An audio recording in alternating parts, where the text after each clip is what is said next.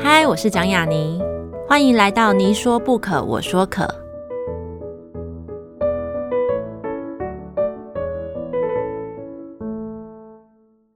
这个节目在爱听听抢先首播，欢迎大家关注我的节目。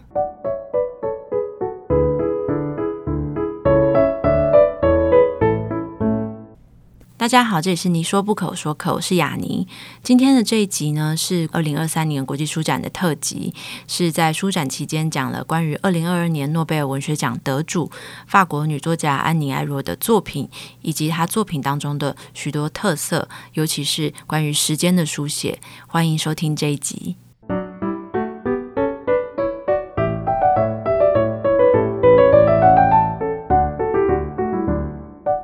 相信有一些朋友，如果有曾经跟我在不同的场合相会，听我聊一些曾经得过诺贝尔文学奖的作者的话，都会知道我非常喜欢从他们的作品之外阅读他们的诺贝尔文学奖得奖那一天的致辞。呃，如果小说或是写作是一种工艺的话，那是世界上最厉害的工匠，或者是最厉害的艺术家，可以说是用一生完成的最好的一部散文作品。我是一个散文书写者，所以我一直会有一个对于散文的一种迷恋跟特别的留心。因为我常常会遇到不同写作者，他们会觉得有一些作品、有一些文类特别难写，比如说小说特别难写，比如说散文特别难写，比如说诗特别难写。我后来发现，其实并不是诶。如果今天他已经到了某一个程度，他是世界级的写作者的时候。他能够写出最好的散文，那些东西你会发现，嗯、如果你有心想要读散文，你去看他们的得奖致辞，你会被那些东西震撼，你会被那些不管是什么愤怒也好、兴奋也好，甚至是嫉妒也好，这些情绪填满。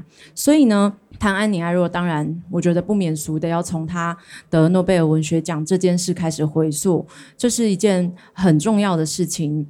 我不知道在场的朋友们对安妮·艾若的了解大概是多少，但如果了解越多的人，应该会跟我一样，非常非常的震撼跟崇拜这个女子。她是一个刚过去的二零二二年得到诺贝尔文学奖得主的一个女生，然后她的得奖其实我觉得很有趣。大块出版的另外一个得过诺贝尔文学奖作家叫做多卡丘，也是这次波兰主题国的一个代表的作家。然后呢，我觉得他跟艾若的那个状态有点类似，就是多卡丘得奖的时候，大家会想说，哦，如果今天台湾有个作家得诺贝尔文学奖，应该是举国欢腾嘛，台湾之光。可是多卡丘得奖的时候，波兰是怎么说的？因为她就是一个很也非常有个性的女性，所以她跟就是相对于台湾，她跟波兰的文化不交恶。波兰的新闻媒体是说，有一位波兰作家得到了诺贝尔文学奖，他没有说哦，朵卡丘得到了诺贝尔文学奖。那艾若的相似点是在哪边？她当然是一个非常受到法国读者欢迎、受到法国文学界欢迎的人，但是她其实是一个非常不受到法国主流。右派的写作者欢迎的一个女性写作者，怎么说呢？就是法国的文坛其实是一个非常惊人的，但你会觉得说，哦，他们是一个非常开放的一个文化民族。其实，在他们的文坛不然，他们是走一个非常右派、非常精英、非常精致书写的一个地方。即使是颓废，即使是即使是罪恶，它都是精致的。但是。艾若他是一个反其道而行的人，因为他一生都在跟他的阶级斗争。他是来自一个不是知识分子家庭的人，他的呃父亲、他的母亲可能是基本识字而已，而且讲的法语还不是最标准的法语，是有那个方言感的那种土话的法语。在这样的人出生的地方，他所书写的东西，他进入了主流文坛，他得到法国读者的一些肯定，可是他并不能得到法国文学主流媒体的肯定，直到他得到诺贝尔文学奖，他都没有得到他们的肯定。比如说，我曾经读到一系列他在得奖以后的报道，我觉得非常非常的激昂，非常非常激烈，可以说是火花四射。大家如果对法国的文学熟悉的话，应该知道他们现在有一个也是呃诺贝尔文学奖大热的一个作家，就是维勒贝克嘛。然后他就是相对于安妮艾若，他就是一个蛮标准的法国文坛会支持与喜欢的作家。那安妮埃洛就是自己得诺贝尔文学奖，等于说他不小心就先韦勒贝克一步就得到了诺贝尔文学奖，然后他也没有要让这件事情过去，他就是哪壶不开提哪壶，他就是在接受一个媒体叫《巴黎人》的专访的时候，他就说韦勒贝克这个写作者他充满反动、反女性主义的想法，所以由我得诺贝尔文学奖真的比较好。然后这件事情就激怒了法国偏右的文坛人群，因为安妮埃洛的书写，它是非常有意思的。如如果还没有非常熟悉的，可以直接去旁边看呃这两本书，你翻开来就知道他的书写，你会想说，嘿。这是诺贝尔文学奖得主的一个文字吗？因为有些人会觉得说，我势必应该是读得非常艰深，要有一些非常多的意象啊，非常多的格局，非常多的一些设计。可是他没有，他直白到如同日记，而且是你跟我就会写下的日记这件事情，但他是刻意为之的。所以他在很早开始的写作，他前面如果你你们有幸看到他的原文的一些早期的作品，你会发现他在前一两本书的时候的写作方式跟他后来的写作方式完全不同，因为他使用了一个他自己称他为叫做一个直白式的写作的方式。他说那个直白式写作的方式是什么呢？你就想象你平常怎么样跟你爸妈对话打字，就是那样子的方式。那她就是这样子的一个人，这样的一个女性，这样的一个写作者，她得到了诺贝尔文学奖，然后她又如此狂妄的说出了“由我得到诺贝尔文学奖是最好的一件事情”，这件事情得到了相应的几乎狂欢式媒体的抨击。就是 法国的文学界的媒体，主流媒体其实都是非常右派的媒体。然后我们来念一下他们对于他的平白写作有什么评语，尤其是叫做《费加洛报》。如果大家对法国熟悉的话，你们知道费加洛其实是一个一个很就是这个名词就已经是相当右派的。然后《费加洛报》是一个蛮有具有指标性的媒体，他们就火力大开，他就说：“哦，诺贝尔文学奖给予安妮·艾若肯定是等于是支持他的贫穷写作。”这些讯息骇人听闻，然后他也说，这些安妮·艾若的书写啊，是无色无味、没有音乐性的一个作品等等，然后平凡可悲、粗暴肮脏，然后抛弃法国文化的遗产，让法国语言干涉化，无异于人民的真正自由跟水准提升。但，呃，我认为这些。巨大的如浪潮般的批评，就是对安妮·艾若最大的肯定，因为这就是他一生追求的写作风格，也是他一生中意欲颠覆的一件事情，就是那个批评他的地方，批评他的位置，批评他的阶级，那个来自于精英的、来自于右派的声音，来自于男性的声音。安妮·艾若在得到诺贝尔文学奖的时候是八十二岁。但是他依然文思泉涌，比例非常的丰沛。法国是一个文学大国，大家都知道，文学如果是国力，那法国的鼎盛应该可以算是世界数一数二的。可是，在法国得到诺贝尔文学奖的作家里面，总共有十六位，十六位诺奖作家，安妮·艾若是第一位。所以我自己在读到细细的探索这个讯息的时候，我其实非常吃惊。就是当这个世界在安妮·艾若之前已经有十六、十七位得到诺贝尔文学奖的女性，已经有这么多人之后，而法国又是一个诺贝尔文学奖盛产他们得奖者的一个大国，她安妮·艾若却是第一个得到诺奖的女性。这件事情，我觉得应该可以说是完全支持了。呃，我等一下要分享的一个，就是我刚刚一开始提到，我觉得最重要的就是，当一个作者得到诺贝尔文学奖，他的那个致辞的精彩之处，他在八十二岁这一年，他依然写出了一个充满着洞见、充满着。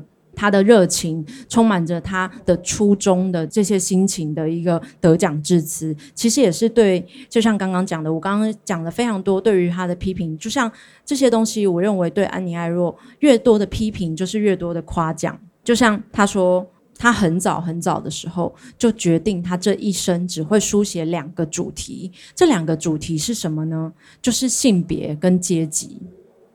在他的另外一本书叫做《位置》里面，他讲的是爸爸的故事。那他在爸爸的故事里面，其实他在谈论位置。我们在讲到位置这个词的时候，我们会想到什么？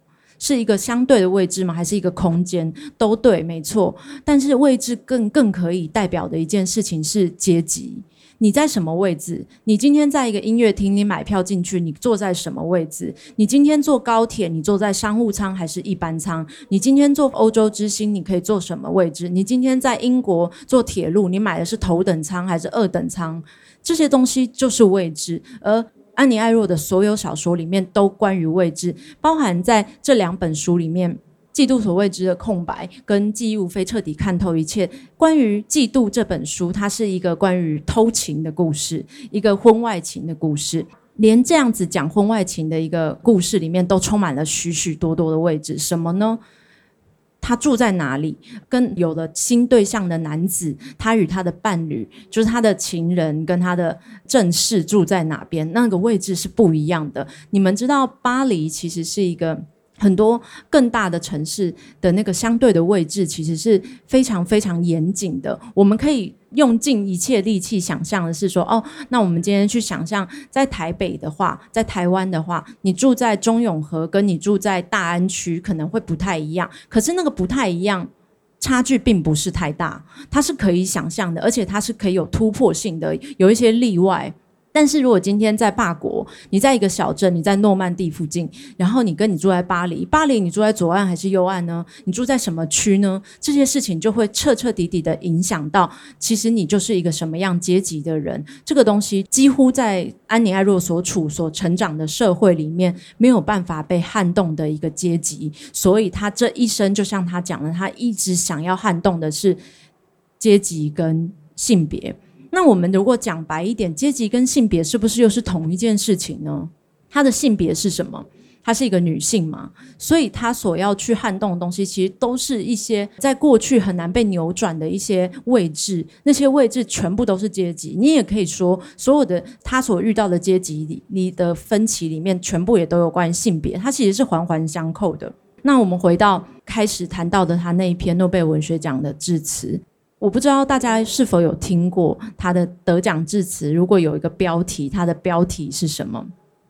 我在网络上找到了他的全文，然后试图自己用力的翻译了一些，但是有一些段落并没有办法很忠实的传达出来。我认为他得奖致辞的那个核心主题是一句话，他说：“我为了报复我的阶级写作。”为什么他用“报复”这个词？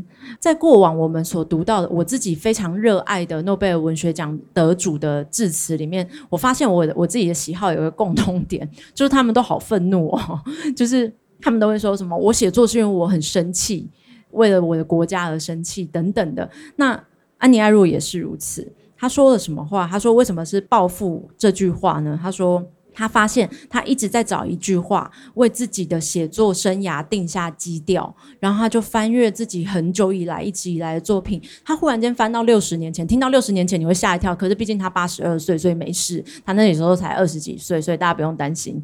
他就是翻到他六十年前的一个日记，私密的日记。他说他那时候在日记里面就写了这句话：“我为了报复我的阶级写作。”他说他去想那句话的由来跟他的格式是什么。他说应该是因为他那时开始读诗人韩波的诗句，然后那个韩波有一句话是说，在永恒之前，我属于低下的阶级。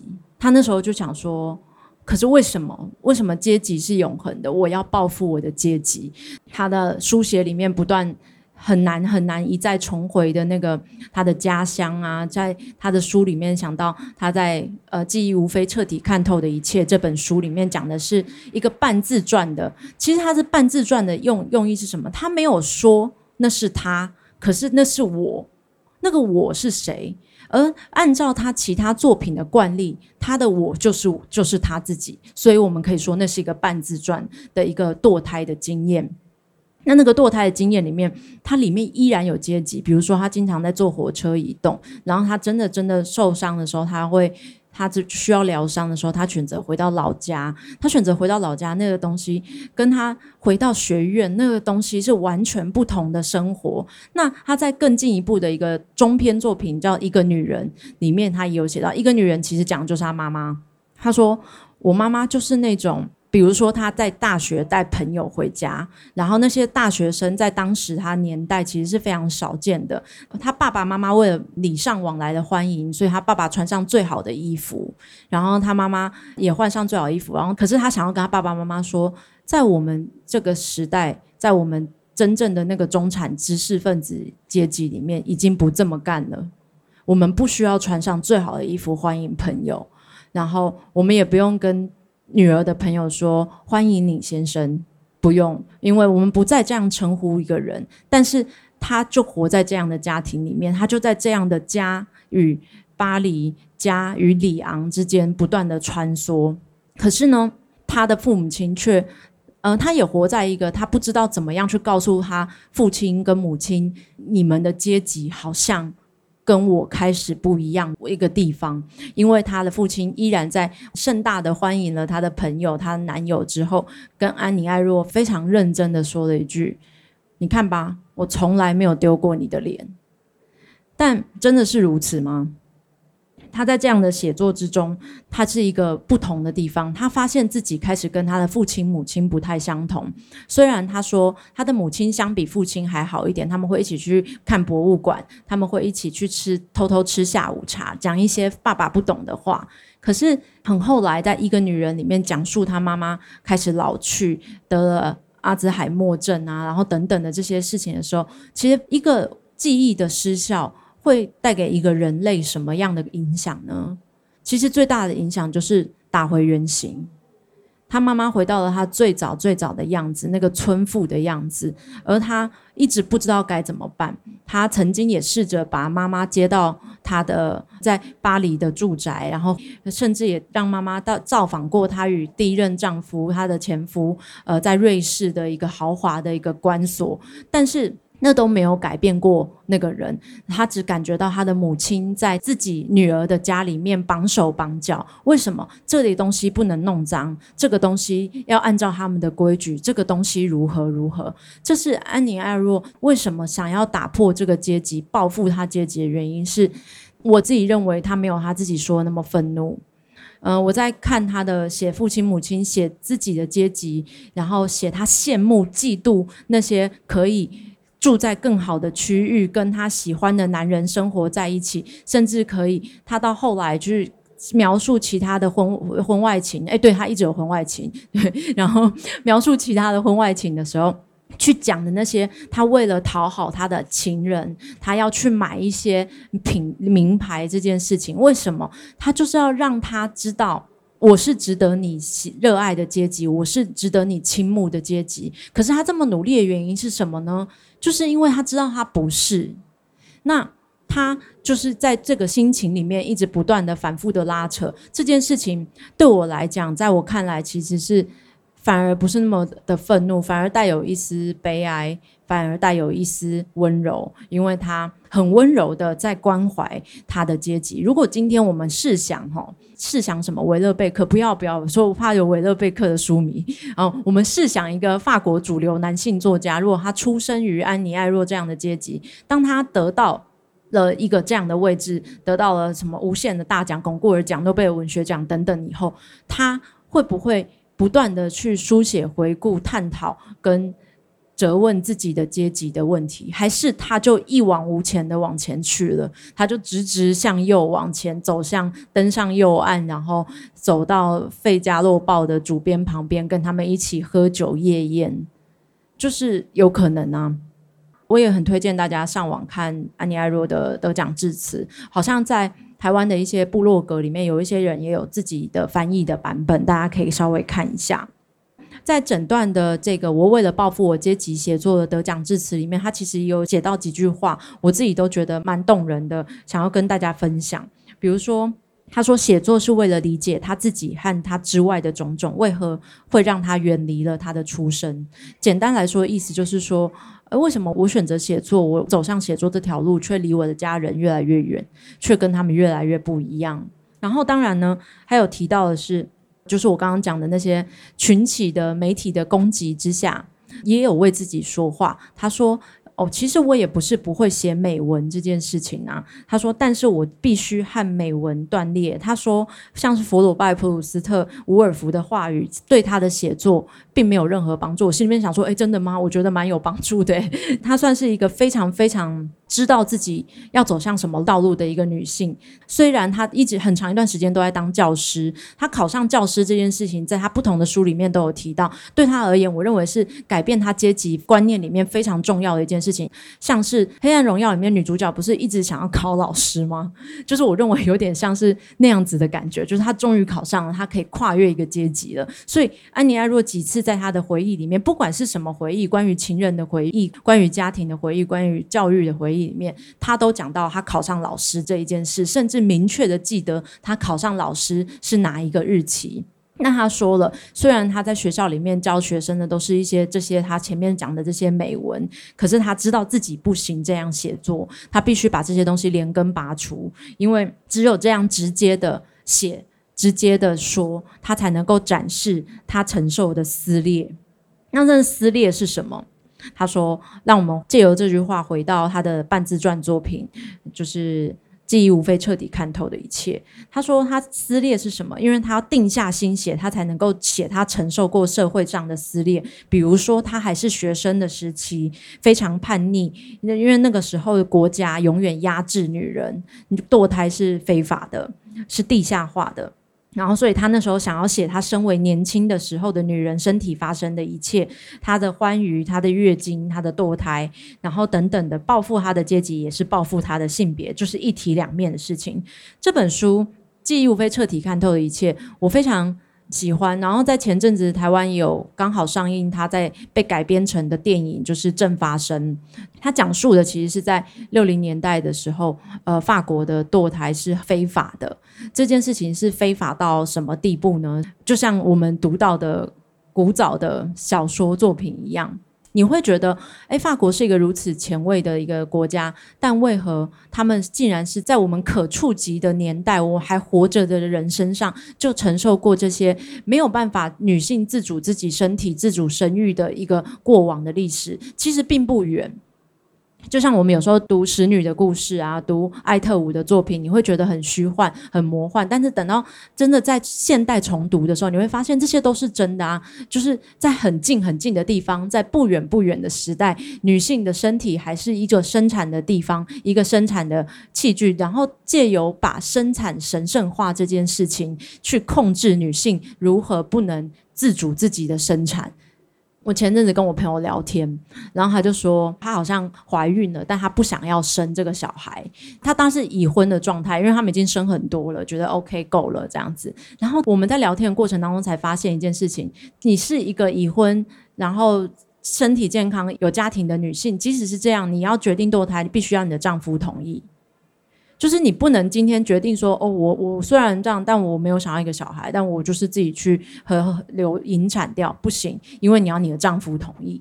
那安妮艾洛在描述的这个半自传的过程当中，就是在讲说她在努力的找寻有没有一个人可以帮她做这个手术，然后她找了很多人，然后向很多人伸出援手，但是有一些医生，她甚至跟那个医生明示暗示说，我好像需要一些药。因为我想要去做手术，因为做完手术以后可能会有出血跟感染的问题，但是在那个秘医的地方，他不会跟你说啊，这这这里是那个抗生素，然后这里是补血的啊，你回家记得要就是三碗水熬成一碗水，不会，但是他自己要为自己打算啊，所以他想尽办法要，因为那时候你也不可能去药局买抗生素，在那个年代就是你也是需要一个处方签的，所以他就。一直跟别人说，诶，我可能需要抗生素，但他最后用尽了一切的方法，他可能好像才得到一点点，然后他必须要回到他自己的老家去度过他一直不断出血、不断出血的那个那个阶段。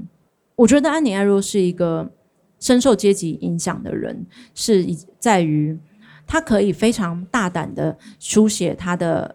偷情、第三者，还有他的嫉妒，如同《嫉妒》这本书。但是他对于自己的生产，其实他使用了一个半自传隐晦式的一个，并没有出来对号入座的说明。甚至在他后来写到她与丈夫，如果我们等一下有有一张他简单的年表，在他结婚前后，如果推敲跟记忆无非彻底看透的一切去对照，其实在他结婚前一两年发生这件事情的，但是都没有任何一本其他的书说，对，我在结婚前一两年有去做过这个手术。我认为。这在安妮·艾若的写作里面有点不太寻常，因为她在我的心中是那种可以非常大胆的说出我做过什么事情，比如说她。讲他偷情的对象就很有趣，我特别喜欢看他写他的那个情人，就像看呃举哈斯写他的情人一样。我觉得法国女生写他们的男生情人这件事情非常非常值得一看，也非常非常值得学习。不管你们是否已婚跟未婚，都是值得一一读的。比如说好了，《嫉妒所未知的空白》里面的那个情人。如果按照时间表来推敲的话，安妮艾若在已婚的状态跟他认识交往，然后安妮艾若在跟他交往的中间离婚了。可是安妮艾若决定在离婚以后，然后也要跟这个情人分手，因为他说我都离婚了耶，我应该要享受更大的自由吧。我决定跟这个情人分手。然后情人那个跟他跟那个情人分手以后，合理来说，一个三十多岁的男性会去交新的女朋友嘛？非常合理。对，可是他当那个男的交了新的女朋友，安妮艾若就。不行了，他就崩溃了，他就嫉妒了，然后他就继续跟他藕断丝连，他们就定期的约会，然后上床，然后他就会去猜测说，他只知道那个男生的、现在的对象在哪一间大学教书，然后是四十七岁，然后他就会说四十七岁，四十七岁的女人什么什么的，然后他从此开始去嫉妒跟想象街上擦肩而过看起来像是大学教授的四十七岁女性。这件事情就很有趣，然后他说：“为什么我离不开那个男生呢？”他还他写的超级诚实，他说：“哦，因为他的下面非常的大，就会觉得说，哦，既然可以写到这样，那为什么那个堕胎的事情就隐晦？为什么我们回到这个事情的原因是，我认为这是被阶级绑捆绑的一个非常非常非常重要的事情。”他曾经说过。他在当中学老师的时候，他通常会改学生的作品嘛，就像改作文，台湾老师都要改作文一样。那我认为那是一个对他是一个酷刑，就像台湾不是有一个话是说什么小时候不读书，长大改作文话，或者是小时候不读书，长大当记者，都很可怜，我知道。然后安妮亚若说，他曾经在某一段很密集的时间，会在他批改的作文。学生作文可能已经缴回的作文里面写下自己的私密的话语跟日记。他说：“我认为那是一个比较恶趣味，就是我这么痛苦，我要做点什么。但他说这些东西他全部留着，可是可能等到他死了才会公布。”才会出版，这是只有等到他死了才会做的事情。我认为在那里面藏着更多可怕的事情。你说一个人的心中有野兽，他的书本里面有野兽，有罪恶，呃，像伯特莱尔一样。我觉得如果你细细的去挖掘，你会发现真正的野兽跟真正的罪恶一定没有被完全的书写出来。那安妮·艾若一定也是这样的写作者。所以回到安妮·艾若的整个的标题里面，我做了一个非常简单的年表。安妮·艾若在台湾出版的著作只有四本书，所以我们能够买到的就是这四本书，旁边就有两本。然后这四本书，我们就以我们能够读到的四本书作为认识他的一个契机。我认为刚好是一个他人生中非常非常奥妙有趣的人生阶段。那我们可以看到，呃，他是为了帮助大家知道他几岁，他的年纪其实很好记，一九四零年，我觉得非常好记。然后二十四岁结婚，在二十七岁的时候父亲去世，在他父亲去世的几年后才开始写父亲，然后母亲去世的同一年他就开始写母亲。然后呢，我们今天所看到的两本书，两千年出版了《记忆无非彻底看透的一切》，两千零二年出版了《嫉妒所未知的空白》。这两本书的时期，我认为在两千年前后是他书写的一个关键，他有一个技巧。一个特色，一个性格展现在他的书写当中。如果大家随意的可以翻开两本书，你都可以发现它里面有非常非常多的括号。我们常常有时候就是会使用括号这个这个技巧，通常在台湾的现代的文字创作里面是用来讲干话，对，但它不是，它的括号是一个非常非常高级的使用。不管在括号里面还是括号外面，他都会使使用我。他并没有因为在里外所以改变了人称，他一直很坚持。他从以前到现在都很坚持，必须使用第一人称我来写作。所以它里面的我是不分任何人的，就是我就是安妮艾若啦。可是更有趣的是，即使是这样，那书写时候的我，比如说好了，他在。两千零二年写他三十几快四十岁时候的婚外情，那他是隔了多久？大家可以做个简单的计算，他那时候应该六十岁了嘛。所以，那你书写的当下是六十岁的我，那你回到的过去是三十几岁的我，你要怎么区分那个我？安妮艾若使用了括号这个东西，他的所有括号里面都是现在的我。而那个东西就产生了一个非常非常有趣的互文性，那个时间的冲击，时间的回旋踢，一直不断的踢向你，就是他在里面，同时也在做一件事情，就是我意识到我在写作。我在做的这件事情，不是只是告诉你哦，我过去发生了什么事情。如果我不加那些括号，那就是我只是告诉你我过去的故事。可是我把我放进了括号里面，我把现在的我放进来了，那就是我在意识到，我告诉你们读者，我告诉所有人，我告诉我自己，我这个行为叫写作。他在括号里面不断的思考哦，我现在在做的这件事情，我现在写的东西，我现在的心情是什么，甚至我用的表现方法是什么。这是我就觉得两千年前后安妮艾若的写作发生最大最重要的一个变革。那两千年之前的作品，我们以台湾能看到的呃作品，就是呃另外两本书《未知》跟《沉沦》来看的话，它是没有的。可是为什么呢？它依然有在做一样的事情哦。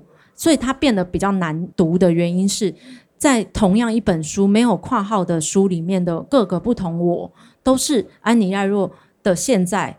跟安妮艾若的过去，所以你会更难去拆解。说，哎，现在讲的是，哦，忽然间回到了现代。现在我去想说，我们如果今天我们使用现在去回忆过去，我们一定会说，当时我，当时那个小女孩，或是当时她，我们会习惯比较方便的用第三人称去形容过去的自己。可是安妮的艾若没有，她依然使用第一人称我，面对过去，面对未来，面对现在。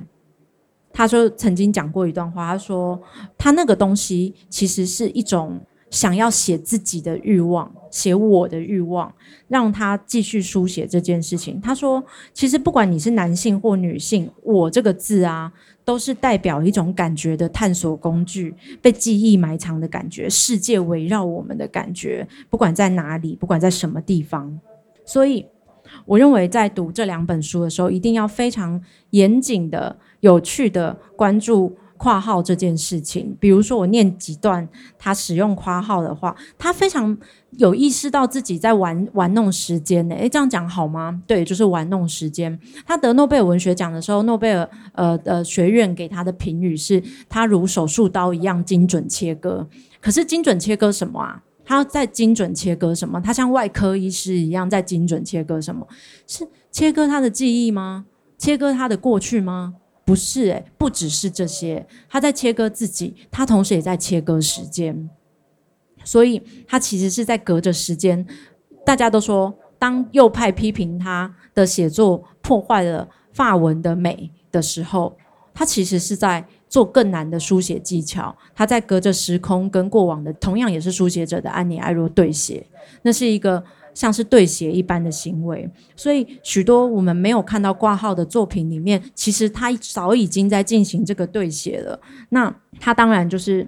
如同曾经在堕胎的那段文字里面，他这样写道：他在描述一段他去堕胎的行为，然后他在堕胎发生的事情之后，他出现了一个挂号。那个挂号里面很明确的，他是现在的他嘛？他就说：“我之所以写下这些文字，似乎只是为了最后要描述一九六四年一月这件事情发生在巴黎十七区的一切，就像十五岁那年的我，不过是为了一两个未来的愿景而活着。”为了到远方旅行，为了做爱，我还不晓得会用哪些字眼，我还不晓得自己会写下什么。我想延缓自己动笔的时刻，继续维持等待的状态。也许我惧怕书写会让所有景象崩解消失，就像性欲在高涨后马上荡然无存。同样在嫉妒那一篇，他写他的情人想象四十七岁竞争对手的那一篇里面，他的括号是说，他认为写这些事情或是写下这些事情，就像替学校的作文下标题，为了生命中的一段日子下标题，也许就是掌握这段时期的方式。所以在这些括号里面，他讲出的话其实是写作自白、写作的原因，他在做什么？这些东西其实一般来说，写作者也不会放进小说里面，但是他放进去了，这是他的一种很报复性的、很挑战性的形式。那他会直接的霸凌你的阅读，但是非常非常非常的痛快。那你也会。更能够有人说读安妮艾洛很残忍，那个残忍其实不是剧情，它或是故事发生什么，不是堕胎，不是失恋，不是崩溃，不是他他的离婚，都不是。那个残忍其实是你问你像手术刀一样，对对对，诺贝尔文学奖果然是有原因的嘛，你像手术刀一样。切割了自己，而且你还同时是那一个操刀的外科医师，用你的眼睛去看向你的手术台，告诉我们此时此刻你在进行什么事情。这件事情就是我觉得最最最迷人的地方，也是我觉得安妮艾若她实至名归的地方。然后一直到这一本他的。诺贝尔文学奖的二零二二年，他的这些书才重新被再版。其实这四本在台湾的书都已经在两千年初期的时候就已经是第一次的出版了。那他今年的四本书一起再重版出来，我觉得非常非常具有可买性，因为其实你已经买不太到原本的出版书了。然后大块的这两本书的那个所属的系列叫做 Mark。如果大家有想要赌那个诺贝尔赌盘呐、啊？你们就去买 Mark 的书，因为我觉得他们押中的几率很高。因为 Mark 的书里面有一些选书，就是你会想说，哎，他们在二二三十年前是否已经知道了什么？所以可以去读这件事情。回到时间这个书写的重点性，我们还是请大家一起看向这个年表，在这个年表里面发现了一件我觉得很吊诡的事情。我们刚刚不是有提到？他的书写时间吗？我们可以看到他父亲过世的时间，他开始写父亲的时间；再看到他母亲过世的时间，跟他开始写母亲的时间；然后再看到他有两本书都在写婚外情跟偷情。那两本书的婚外情发生在哪个时候的时间？父亲去世一九六七年的时候，他没有开始写父亲的过世，他等到了。五年后，他才开始写。而过了几年，他的母亲去世。那他在同一年，他就开始写母亲的去世。再到另外一个对照，就是同样是写沉沦跟嫉妒所未知的空白这两个前后出版的文章。你可以知道，二零零一跟二零零二年应该是安妮艾洛想要回顾自己爱情的两年，因为他这两年分别写了他的两段婚外的恋情的故事，但是。很有趣的是，这两段当然都属于过往。可是他先出版的这一本《沉沦》，其实写的是五十岁左右的时间。然后他之后比较晚出版的，反而是他更年轻的时候发生的婚外情的时间。那我们刚刚还记得一段话吗？就是他在《嫉妒所未知的空白》里面讲说，他一直不断想象一个四十七岁的女性是什么模样。那他在沉沦里面就完成了，因为他那时候正是那个年纪。然后呢，他好像在用更跨越的书跟书跟自己对话，他用书跟书在跟自己不同的时间对写。那这件事情就会变得非常非常的刺激。就是这两本书，我建议可以一起看，你就会发现这个女人好疯哦。就是他的谈恋爱的时候超可怕，他一定是那种恐怖情人，但是也没有很恐怖。比如说好了，他就会去调查，比如说他大概知道他的对象的伴侣是什么样的名字的开头，他就去调查他那个学校每一个科系的教授有没有人的差不多年纪是四十七岁的女性，然后是这个开头的。这件事情是蛮可怕的，但仔细想想，就是很蛮多女生都会做这件事情，所以也还好。对，另外一个东西就是他三十几岁的时候，他羡慕那个快五十岁的女性，他他写的那个嫉妒是如此的嫉妒。可是同样的，在另外一本书里面，他将近五十岁的时候，他却不断的害怕那个小他。哦，对，他那时候交的男友也是三十几岁，反正他就是喜欢三十几岁的人，他就是文坛萧亚轩。然后呢，他却同时在那五他自己在五十岁的时候，害怕他的三十几岁的男友去爱上更年轻的人。所以他不管在哪个年纪，他都在嫉妒，他都在为不安，他都在他的那个挑战里面。后来我发现一件事情，他每次在这两他在这两本婚外情的书里面都爱得死去活来，但是我后来发现，那最后他自己都会醒来，就是我们我们都还不不用叫他，哎，拍拍他的肩膀，他自己都会醒来，是意识到哦，其实那不是爱啦。但是这件事情实在很吊诡，尤其是他用非常日记方式去细数说，哦，我们几天没见面了。我们这次见面没有上次火热，我们如何如何？在这些状况之下，她依然是一个充满不安全感的女性。然后她一直在做同样的事情，然后她也深知，就像我们刚刚讲的，她在所有的括号里面，她在嫉妒所未知的空白里面，她在括号里面其实都有讲过啦。她觉得现在看起来好像没有那么的严重，那但是在当时，她觉得唯一能够帮助她的是什么？是书写，他要用书写去让自己还可以意识到还有什么。当然，他在沉沦里面真的很蛮沉沦的。他说：“我现在这次连书写都救不了我，等等的。”可是他最后都清醒了。然后那时候我就会想到，当他去用现在的我（括号里面的我）去回顾，不管是二十年前、四十年前，或是两年前、三年前的往事的时候。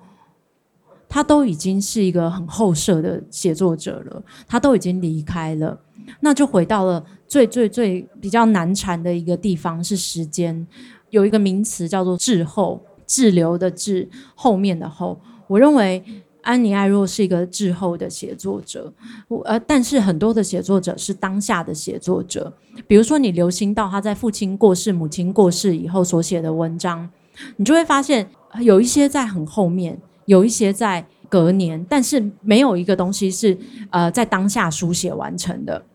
我必须跟大家分享的是，在这个时间线里面，我想到了一些华文的台湾的作家的作品。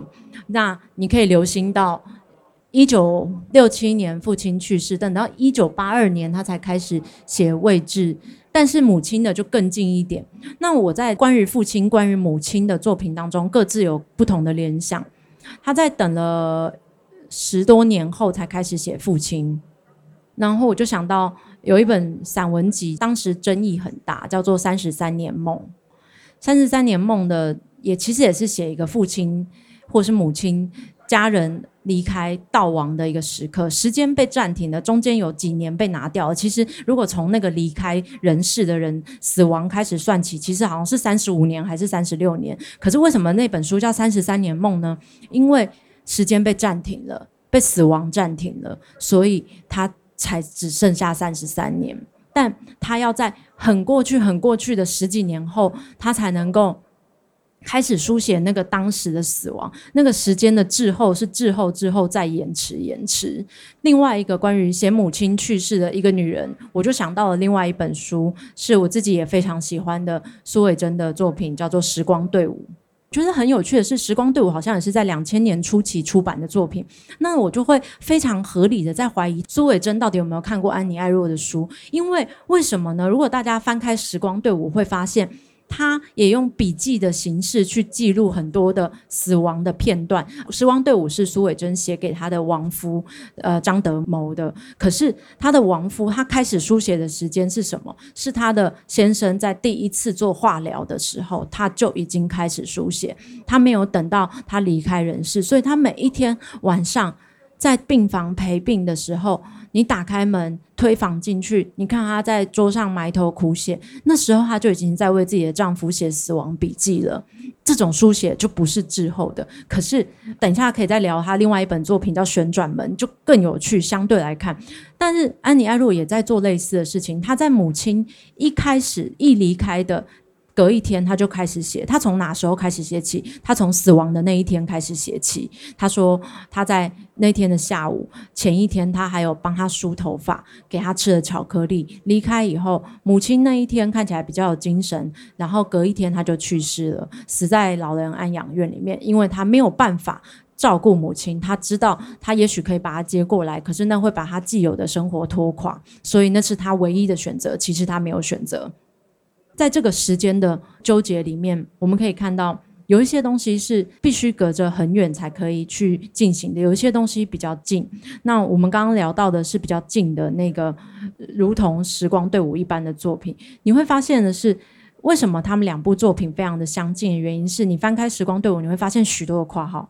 非常非常多的括号，这个惊人的相似，我觉得很超乎我想象的。我在许多年前在图书馆看过安妮艾若的这两本书，但那时候这图书馆因为已经买不到了。然后在许多年前也在图书馆看过《时光队伍》这本书，然后后来苏伟珍成为我的呃博士班指导教授。那时候我也重看，直到我二零二二年因为安妮艾若的书重读，无意间重读到《时光队伍》，我会发现那惊人的相似来自他们在括号的运用，他们在括号里面做的事情是一模一样的事情。